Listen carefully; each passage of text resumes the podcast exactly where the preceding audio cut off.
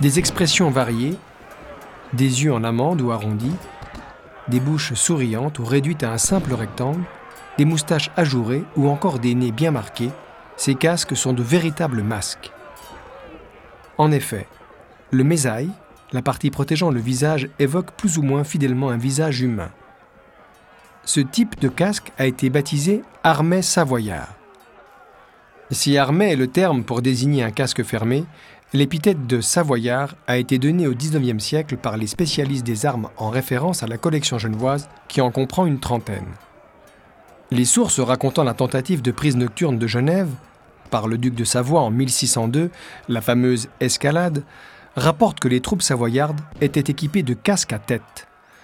En fait, même si la tradition en a fait un butin de guerre, ce type d'armée était à la mode dans les armées européennes à la fin du XVIe siècle et au début du XVIIe siècle, et équipait aussi bien les Genevois que les Savoyards.